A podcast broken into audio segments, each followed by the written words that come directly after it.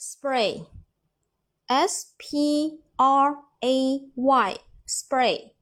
Again, spray, s p r a y, spray.